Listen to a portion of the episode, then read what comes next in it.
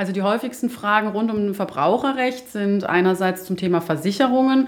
Da ist es zum Beispiel wichtig zu wissen, dass die Geflüchteten, die man vielleicht in der eigenen Wohnung unterbringt, nicht automatisch äh, über die eigene Haftpflichtversicherung mit abgesichert sind, sondern dass man hier aktiv auf den Versicherer zugehen muss, um den Versicherungsschutz entsprechend zu erweitern oder eben einen eigenen Vertragsabschluss für die Geflüchteten äh, herbeiführen muss. Also die eigene Haftpflichtversicherung gilt nicht automatisch für alle, die dann mit in der Wohnung oder dem Haus leben. Wenn einem die Wohnung oder das Haus dann nicht selbst gehört, sollten Helfer außerdem noch eine weitere Sache beachten. Wenn ich als Mieter geflüchtete Personen in meiner Wohnung beherbergen möchte, kann ich das sechs bis acht Wochen lang problemlos tun. Danach müsste ich mich aber mit dem Vermieter auseinandersetzen, auch mal den Mietvertrag checken, ob dann vielleicht eine Untervermietung oder ähnliches möglich sind. Der Verbraucherservice berät auch zu anderen Versicherungen und Verträgen allerdings nicht zu Themen wie Schule oder Kindergarten. Versicherungen und Verträge, das klingt erstmal trocken.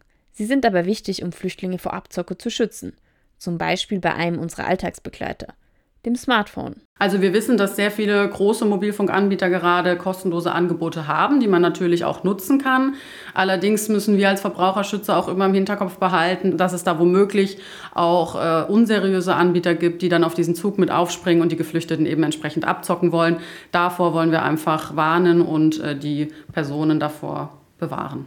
Der Verbraucherservice Bayern bietet ab Donnerstag einmal wöchentlich eine digitale Sprechstunde an, berichtet Verbraucherschützerin Karina Schütz. Und die richtet sich an alle HelferInnen. Leider können wir die äh, Sprechstunde natürlich nur auf Deutsch anbieten, aber man kann sich mit verbraucherrechtlichen Fragen an uns wenden, eben zu Versicherungsfragen, Finanzfragen, ähm, verbraucherrechtliche Fragen wie Mobilfunkanbieter und ähnliches. Und wir versuchen natürlich auch in erster Linie, die Geflüchteten vor unnötiger Abzocke zu schützen.